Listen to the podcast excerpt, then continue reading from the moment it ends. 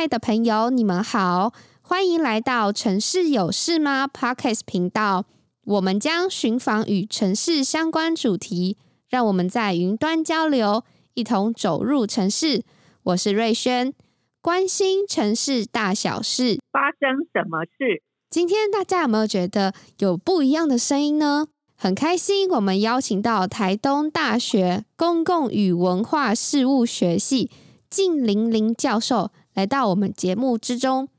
会认识靳教授啊，其实是因为很特别的。一个机会，也因为那一次的机会啊，我了解到老师对于不同的文化民族有很深刻的了解。那在老师的教学研究专业呢，包含政治学、区域政策与地方发展，还有公共与文化事务等等。那就让我们邀请靳玲玲老师。好，各位听众，大家好。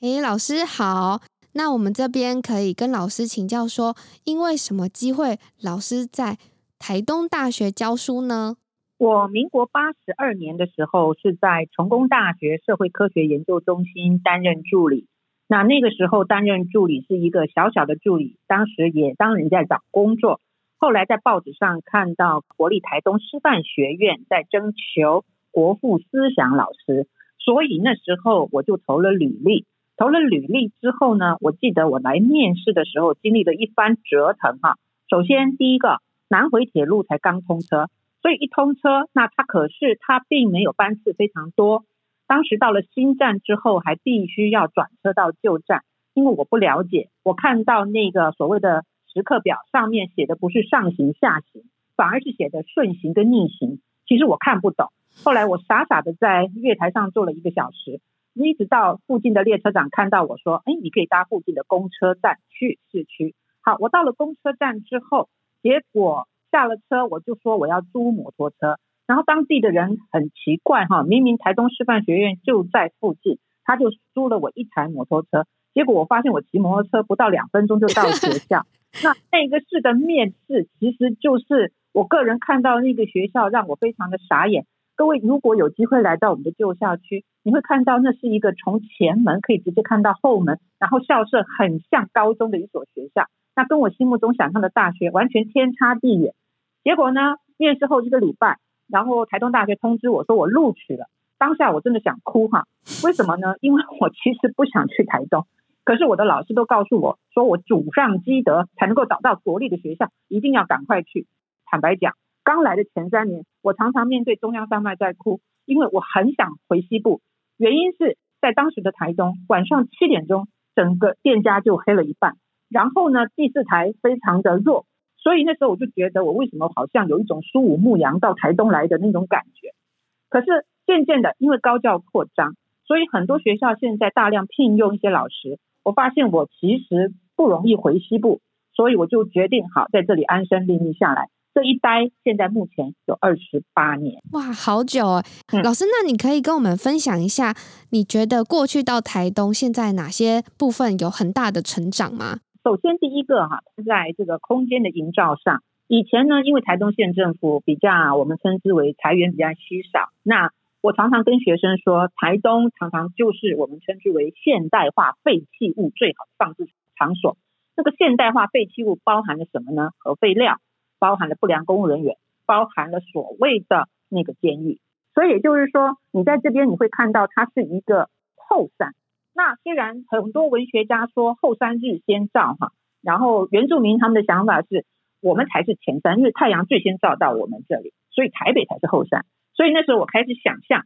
啊，我们所谓的前后的概念，所谓东西部的概念，因为你们是西部，所以我们变成东部。因为你们认为你们是前山，所以我们变成是后山。实际上它是可以颠倒过来的啊，也就是说，以我们台东虽然边陲，可是我们可以以自己的核心来看待其他的一个状况。那台东过去它在很多的发展上面，包含公共建设，还有包含它的空间规划，都是非常薄弱的。可是最近这几年，你可以看到县政府的公务人员其实非常努力哈，他们甚至把一些所谓的废弃的垃圾场，然后改建成公园。甚至呢，把一些市区的畸零地美化，然后最重要的是，我觉得台东的行政院的东部管理办公室这边也有一个很棒的思维，就是开始把所谓的建设是用减法的角度来看，而不是用加法。所以以前你会看到一些所谓的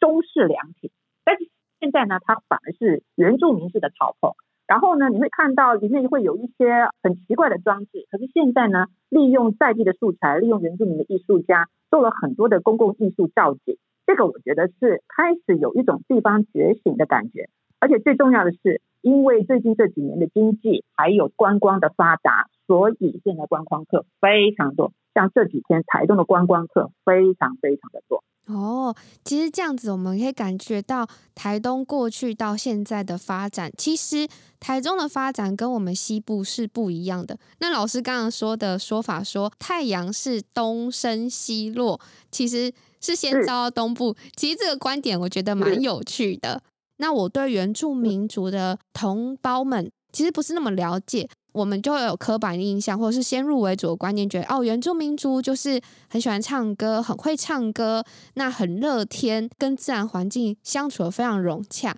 那在我们这样的认知下，以老师你对原住民民族的认知，我是不是有什么误解？好。第一个，大家对原住民首先会有一个刻板印象，就比如说我刚到台东教书的时候，我婆婆就问了一句：“啊，你带东西华纳吗？你的学生都是华纳吗？”我说：“不是，我都是汉人。”他说：“汉人哪里来？”我说：“汉人其实就是从西部来。”可是呢，很多人以为在这街上随处看到的就是原住民，可是他们又无法分辨谁是原住民。我们都会认为啊，原住民一定我们称之为五官比较轮廓比较深，皮肤比较黑，长得比较矮，哈。实际上并不是哈，那在这里呢，台东有非常多的族群，我们有卢凯、台湾、布农、阿美，还有我们称之为那个达悟，非常多的一些族群。那这些族群其实他们的文化特性是完全不同的，只是说在一般的所谓的原住民文化，大家很容易拿阿美族作为一个代表。第一个，阿美族人数多。第二个，他的歌舞很绚丽；第三，他的族服非常的艳丽哈。所以呢，你可以看到每次不管是陈水扁或者是我们的总统，假设要宣扬所谓台湾族原住民文化的话，大部分都是以阿美族为文化代表。可是实际上，其他的族群它的丰富的文化很少人会去接触。那在这里呢，因为多数现在目前有一个统计啊，原住民大概已经超过百分之六十搬到城镇去。真正居住在部落的人其实并不是很多。那现在呢，在部落里面也有少部分的汉人，所以呢，原汉之间在部落有合作，也有竞争，当然也有一些冲突。在这里呢，其实在这个原住民文化的理解上面，我欢迎各位如果有空的话，因为最近这几年台东都在推行部落的深度旅游，其实有些地方还真的不错，建议各位来体验。那我有看到一些 YouTuber 也有分享很多，不管是花东去体验不同原住民族的生活，那其实让我很冲击，就觉得哇，那样子的生活模式真的是很充满了智慧。从智慧这个观点回推到我们，其实，在都市规划或是城市规划，其实我们常常会说到一个叫做传统智慧的概念。曾经我有跟静玲玲老师请教过传统智慧这部分，那静玲老师回复我也是让我很惊艳，就是那是他们的生活日常。那老师，你可以再多分享一些呃原住民族他们的传统智慧，或者是所谓的他们的生活日常是怎么应用在我们的生活环境，让我们的空间。规划可以更好呢？首先，我们要分两个层次哈。从那个空间规划来看，你现在看到的所谓的部落，其实大部分都是日本时期规划的。那那个规划有一个非常大的特性哈，就是它是棋盘式的，然后有一个很明确的一个村落的一个中心。那以前那些中心常常是日本警察官署的一个所在地方。它日本时期会把不同的族群迁移到同一个部落，让这个部落呢彼此相互的监视哈。所以呢，在这里现在的你看到的部落，其实不见得是他们原来祖先规划的部落。这个部分呢，就是会让人家误以为原住民部落是不是应该又出现石板屋啊，或者是说我们出现它有茅草啊，甚至呢，他们还是睡在像达悟族一定要睡在地底下啊等等。大家对于这种所谓的异文化都有一种窥探的兴奋感啊。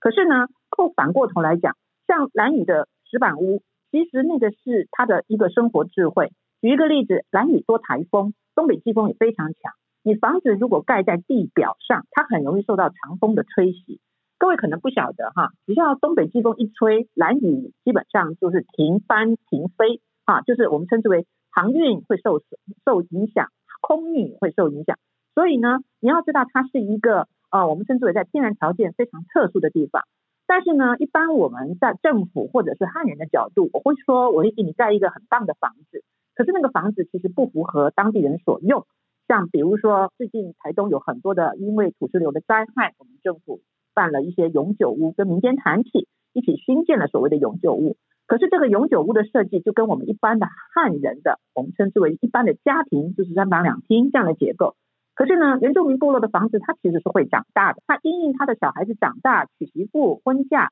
他的房子会慢慢往外扩张。那往外扩张，可是现在因为永久屋土地是政府的，房子才是他自己的，而且以前部落根本不用缴地价税跟房屋税。可是呢，现在因为搬了永久屋之后，原住民多了一笔税的支出，所以这个地方就会出现到一个现实，就是我们以为的好意，实际上是不符合所谓的原住民的本身的一些相关规划，尤其是在一些新的部落规划的时候，我们政府也很天才的，就是说，那我们依照人口数哈，呃，六口以上的麻烦就住三人房，那如果是四口以下的，你就住那个两人房，所以它原来的邻里关系也被破坏了。有一些永久屋，甚至就因此没有办法举行部落祭典。那这个部分是我们政府在做所谓的部落新规划的时候，其实并没有细致考虑到这一方面的问题。另外一个就是我们称之为这种异文化的体验哈。可是呢，我们一直都认为，就是说原住民好像应该他还有保持着所谓的传统祭典。可是呢，如果你到部落去的话，你会有一点点失望。为什么呢？你会发现到，哎，传统的祭典。一为什么会是牧师在那里致辞，或者是说仪式完了之后，为什么开始有抓猪比赛、运动会？这个是他们传统吗？这个传统是什么？然后你会看到有一些观光客非常的兴奋，哈，会进去拍照，完全不会顾及到族群的文化的禁忌，甚至呢，祭典会因应啊，县市首长迟到了，然后可以看到主持人说，那我们就再来一次哈，为县长举行再来一次。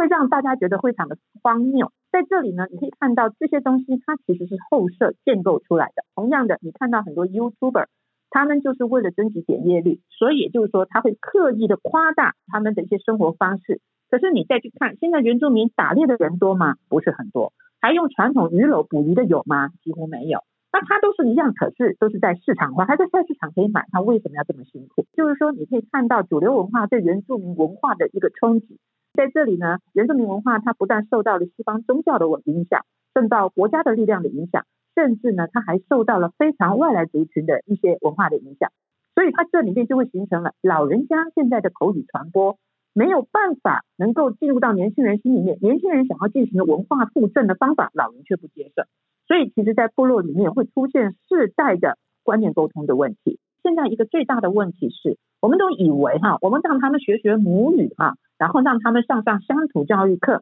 然后呢，我们基本上再多多鼓励他们哈，从事文化的传承，甚至文创事业。可是大家没有想到的一件事情就是，第一个母语的课本，其实有在德鲁古那个老人就跟我说过，他们发现到德鲁古的课本其实讲的跟他们族人平常的惯用语不一样，为什么呢？因为课本是学者专家编的。那学者专家编成的老人不敢去挑战学者专家，他觉得说学者专家可能有知识，收集资料比较多，我的印象可能是错的，所以这里面就会形成了一种老人智慧被压抑。那再来就是说，如果你说要学主语，可是你知道部落很多的父母，他们反而希望的是孩子如果能够多学一点英文，让他的学习成绩有更好的帮助。其实主语的话，应该是在家学，可是在家学的话，你会马上面临到一个困境，那个困境是什么呢？阿公阿嬷他不会讲国语，但是他为了孙子，他必须学国语。所以我曾经遇过几个原住民七十岁的老人，他们会阿美语、闽南语、客家语、布农语，还有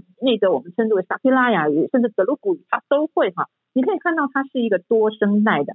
所以呢，我们其实以为就是文化传承，透过这种方式可以让他感受到，诶，他们文化的重要性。可是不要忘了，现在原住原民会自己也统计。四十岁以下会说主语的人其实已经不多了，所以这个语言的断绝现在是最当务之急。那你说部落他们开始有一些主语的教育，可是呢，这里面就形成了一个很重要的关键，就是第一个，他一定会跟现有的授课时数进行排挤，然后第二个，我的主语要进行到什么程度？那有一些部落直接很坦白跟我讲，小孩子只要能够考过主语的初阶认证考试，那他以后的考试都可以加分。所以他也不会让他去做深入的、深度的学习。你在部落用国语沟通，反而比用族语沟通还来得容易。好，这是现在的情形。嗯，这样听听，感觉上其实有点可惜。像比如说，我们谈论到去国外，那国外它的自明性就很明确，好像我们原住民族，不管是我们自己的。呃，汉人其实有我们自己的传统文化，那好像慢慢削弱。那这样削弱下，其实会影响到我们去形塑我们自己的城市发展，或者是空间给人家的氛围。不知道我们现在除了在富裕他们的文化跟他们的语言外，其实我们还能做些什么？好，我再告诉你一个有趣的经验哈，我曾经问过一个布农族的阿姨。哎，我说你们还有没有过婴儿节？所谓的婴儿节，就是婴儿出生之后，他要送到这个女方的舅舅家，哈，起一个名字，然后他们会有一些仪式。他说这是什么东东？我不没有听过。那我说你们现在哈，那还有做什么传统节日吗？我后来就反问，你们有过端午节啊？有啊。过新年吗？有啊。清明扫墓节有啊。你们汉都通通都有。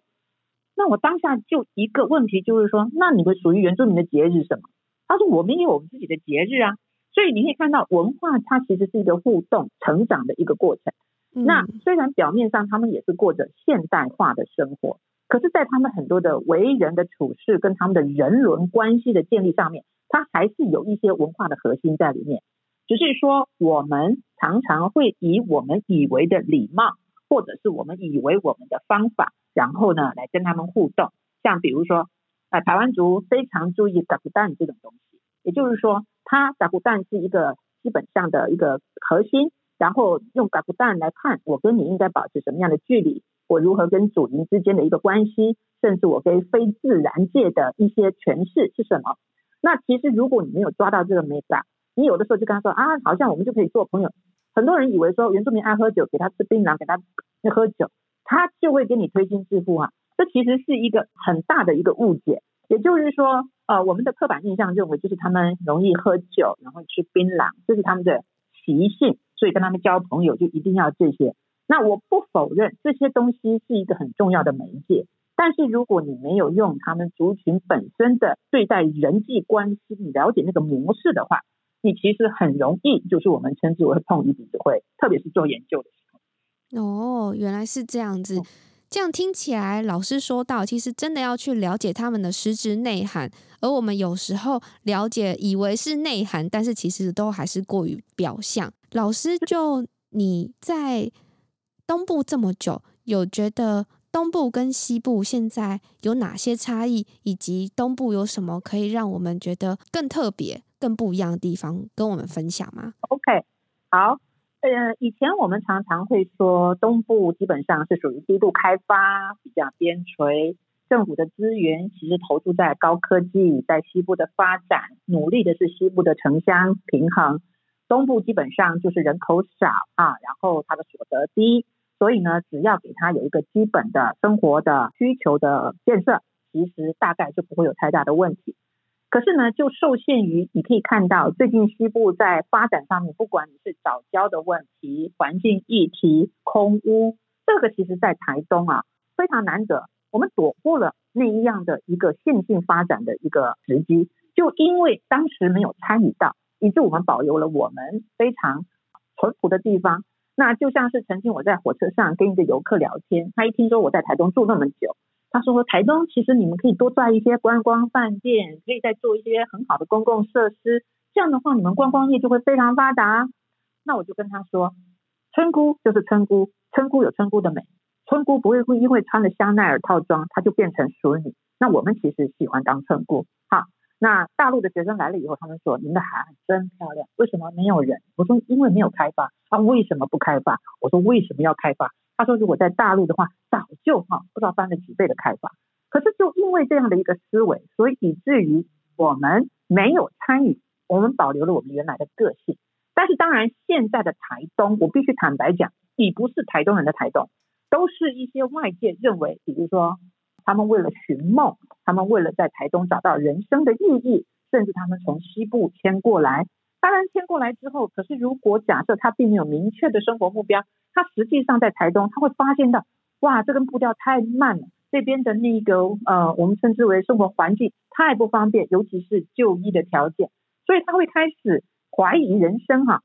可是呢，我个人觉得，当时我会决定把小孩子放在台东养，有一个很重要的关键，是因为台东到山到海都是开车三十分钟可就可以到。它是一个在民国八九十年的时候，连台东的水沟里面都还会看到大肚鱼啊、七彩鱼，那个实在是一个很是一个孩子的天堂。可是呢，等到孩子上了中学之后，你会发现到城乡差距已经出现在我家门口，因为老师的师资常常流动。因为在很多课外的补习上面，我们比如说这边的孩子不容易上其他的专业的课程，所以以至于就是我们在呃全国性的考试，因为我是高中还是在台东内部，如果是参加全国的学测，你会发现台东的孩子要拼就非常的辛苦。在这种情况之下，我其实反而觉得台东它给一个人有一个很正常、很健全的一个发展的空间。如果你不是那一种围城机制上的话，其实在这里。小孩有多元文化的视野，甚至他喜欢自然环境，甚至他会觉得这个地方的乡土能够继续维持的这个相貌是很重要的。可是呢，很可惜，也是因为台东没有什么就业的机会，所以呢，多数的人口都是外流。目前台东平均每年以一千人的速度在消失，所以呢，我们其实人口已经跌破了二十二万，先前还有二十三万，现在跌破了二十二万。所以你就可以知道，就是说。台东在发展上面其实还是有相当严峻的挑战的。这样听老师讲，其实我自己的解读不知道有没有错误，或者是是不是可以这样解读？就一个人，如果他到了，不管他是在这边出生，或者是他是移居到了这边，他应该要对当地有一些认知或是认同，也就是去建立。一个社会支持系统，就我是这社会支持系统的一份子，而大家有一个共识跟目标，就是觉得这边就是我觉得适合我的 DNA，这就是在地特质跟它的自明性，所以我会很认同，而且在这边生活得很舒适。好，这边要稍微讲一个，就是我们都以为现在小孩子从小学一直到高中都有所谓的乡土教育课程，认识地方的作业。每一次在大学学测的那个参考资料，你就会看到学生做了什么什么很多的作业。可是等到他们进了大学，你问他他们的地方有什么的时候，他们反而说不出来，因为在他们的心目当中，那时候考试是最重要的，地方其实是跟他没有什么太多的关系哈。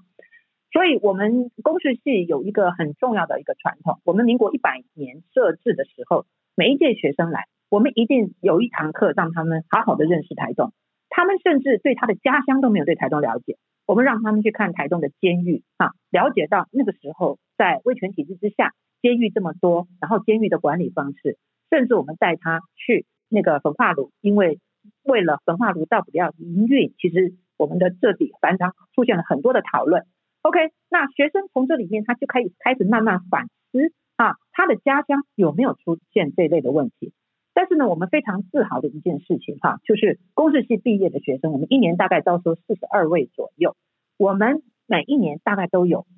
四分之一的学生想要留下来，因为他们认同了台东。那这个也是在很多像科技部的人文创新社会实践计划，或者是那个教学研究计划里面，都是希望为当地培养一些人才。那所以呢，台东大学的学生百分之九十八都是来自外县市。他们愿意留在台东，其实也是一种生力军，我觉得这是好事。那端看就是大学本身怎么去带学生，用非常不同的角度去理解地方上的一些发展或者是问题。那这个呢，如果像我们系上还会定期的办境外教学，那境外教学当中把这个境外教学的国家跟台东这个地方做一个对比的话，学生其实会受到很多的冲击。这个是我们公视系，我个人觉得在课程安排上的一些优势。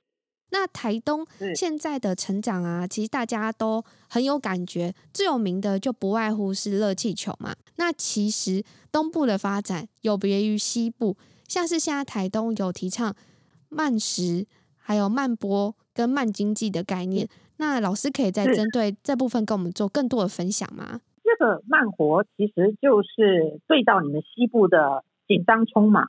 然后来到这里的话，我们看山看海，通通不用钱。在这种一个所谓的一个慢步调当中，你比较能够得到一种身心上的安顿，然后呢，得到某种程度的抚慰。这个是在现代人社会当中，呃，最常出现的一种身心压力。来到台东，你可以有疏解的一个可能。还有一个就是所谓的慢食，这个在台东开始打出一个非常好的一个名声啊。它刚开始只是一个小团体，一个民间团体。他觉得就是说，如果我们能够有一些在地的作物做成了在地的一些饮食，然后在一个空间很棒的地方哈，那我们呢，一方面可以帮助这些小商家，再一方面呢，鼓励大家哈，我们称之为就是食在地用在地，那这样的话就是我们称之为碳排放基本上就很少。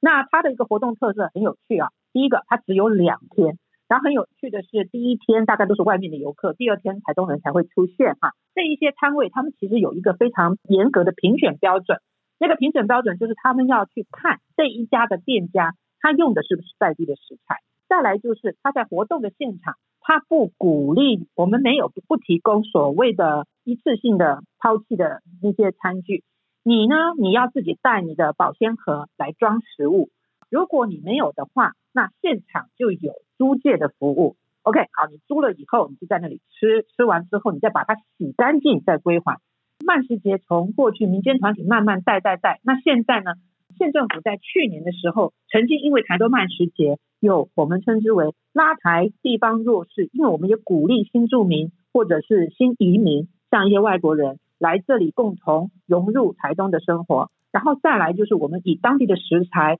作为一个主题，我们可以以特定的香料或者是一些酒，一个品酒，啊，甚至说我们以某种作物作为一种发挥，它每一年都有主题，这样的一个服务，我们其实在去年得到了行政院的政府服务的贡献奖，很大的一个奖项。我是觉得就是像这样的活动，一年有四次，现在呢，以前都是在台东市区铁花村举办，那因应需求，它现在有一些场次会拉到了池上。甚至会拉到了南回的，像比如说金峰乡，希望借这个机会能够带动地方的一些微型经济。台东其实因为它的地理条件位置，它会受到台风的挑战以及地震的挑战。那不知道在这样子环境跟文化等等种种因素下，老师你认为台东的永续发展性以及政策作为等等，可不可以跟我们再进一步的分享？首先，因为台东多山哈。那我们的河流比较短，所以呢，如果降下一些暴雨，当然会容易产生一些致灾性的一些问题。那包含淹水，最常出现的就是土石流。其实台东人不怕地震哈，为什么呢？因为台东的岩盘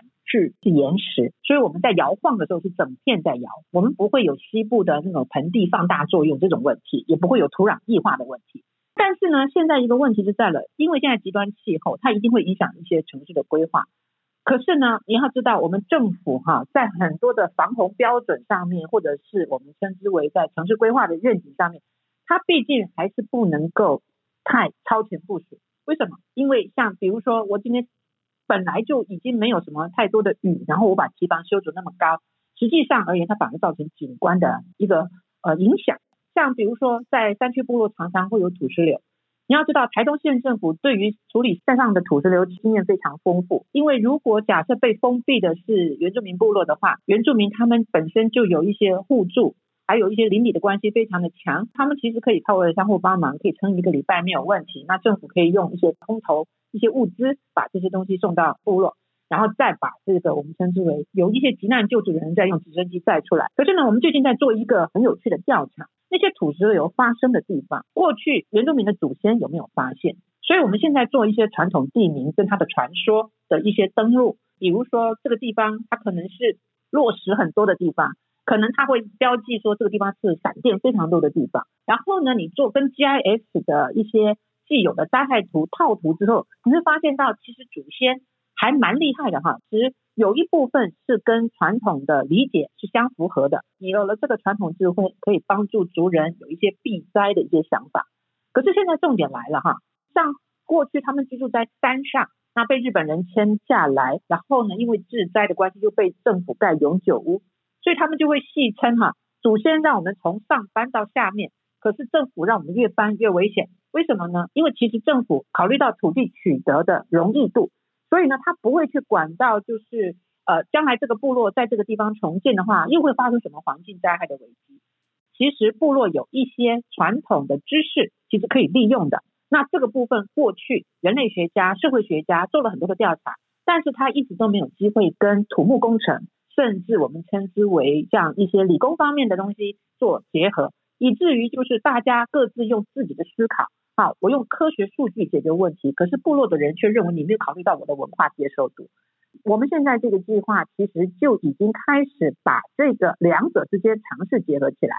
但是也必须很坦白的说。就是因为极端气候实在是太过难以预测，传统的智慧几乎没有办法因应现在的全球气候变迁。这个也是在文化上面当中，我们也感受到的一种文化本身的一种理解跟现实的发展，其实还是有一个非常大的落差。台东其实一直在努力，就是让它变成是一种永续的城市。可是哈，我是觉得这里面牵涉到第一个经费的问题。还有呢，就是地方政府有没有比较高的远见的问题？多数的地方政治人物都是以促进经济为优先哈，所以对这种城市规划的这个部分反而琢磨会比较少，因为它毕竟不容易看到选票，这是这个现在的问题。嗯，感觉这个问题好像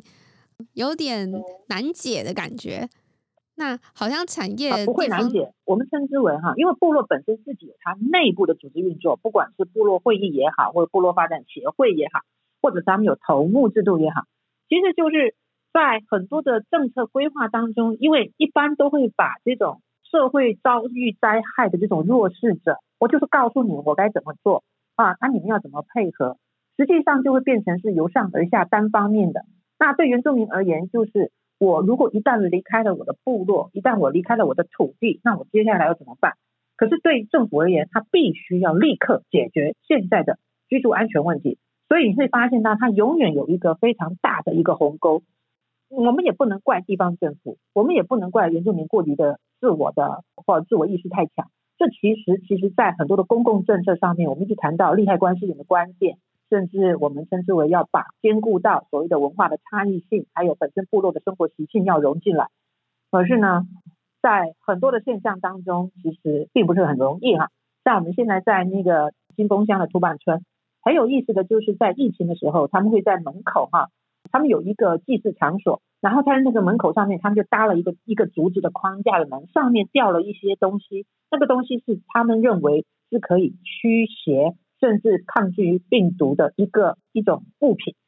他们用青年会轮流的方式守在那里，也就是说，外人进入部落，我们要来打探这个是不是部落里面的人，所以那个时候就很有趣了。部落怎么决定他是部落的人，还是他是部落的外人？这个就变成是他我之间的一个分别的一个基础。他们自己有他们的防疫的方法，其实政府的防疫一直在宣导。可是部落有自己的方法来进行消灾祈福，甚至就是有他们的自己的传统的知识上面来告诉你啊，我们祖先是用这个东西来对抗瘟疫的。其实这个是一个很好的一个议题，可以让大家去切入去了解哦，不是只有戴口罩喷酒精这个才叫做防疫，其实部落也有他自己的方法。好有趣哦，这是第一次听到，原来原住民族群他们有自己的防疫的方式，不管是由上而下，或是由下而上，其实不外乎大家都是要互相彼此的聆听，跟更多的交流，让结果更好。最后，老师有没有小小的小叮咛，或者是想要呼吁我们的听众朋友的事情？好，那我再次的表达，非常欢迎各位来到台东。但是不要带着你的刻板印象，还有你的旅游书上网络网红的简介来看待台东。实际上，它是一个非常具有生命力，然后也非常异质性的一个地方。在各位体验各种观光活动的同时，其实也可以来思考，台东在二十多年前因为没有跟上西部的发展脚步，现在这样的发展的样态，可以做其他县市的典范吗？或者是说，它只是一种异类？如果是一个典范，在这里我们就可以看到未来的很多都市的发展，它必须在观念上打破重练。那如果说它只是一个艺术的话，那我们其实可以来珍惜一下这个在台湾当中算是一个非常有趣的偏乡，然后呢，它最近却发生了非常多具有生命力的故事。欢迎各位多多来体验，谢谢。嗯，那我们的听众朋友呢，如果你对东部很有兴趣的话，也希望你放下我们原本既有的观念，来 open mind 去体验在地的生活，把在地的感觉、感受到的呃人事物，或者是你听到的故事带回去。你自己现在居住的地方，想想，如果是你，你会在你现在居住的地方，或是你的工作上，你能有什么发挥，或者是你的自我价值跟自己的定位呢？今天非常谢谢静老师来到我们的节目，分享许多宝贵的经验。亲爱的朋友，如果你也喜欢与城市相关的主题，欢迎关注我们。你也可以到 Facebook。都媒工作室留言给我们，你们的支持是我们做好节目最大的动力。城市有事吗？关心城市大小事，发生什么事？我们下回见，拜拜，拜拜。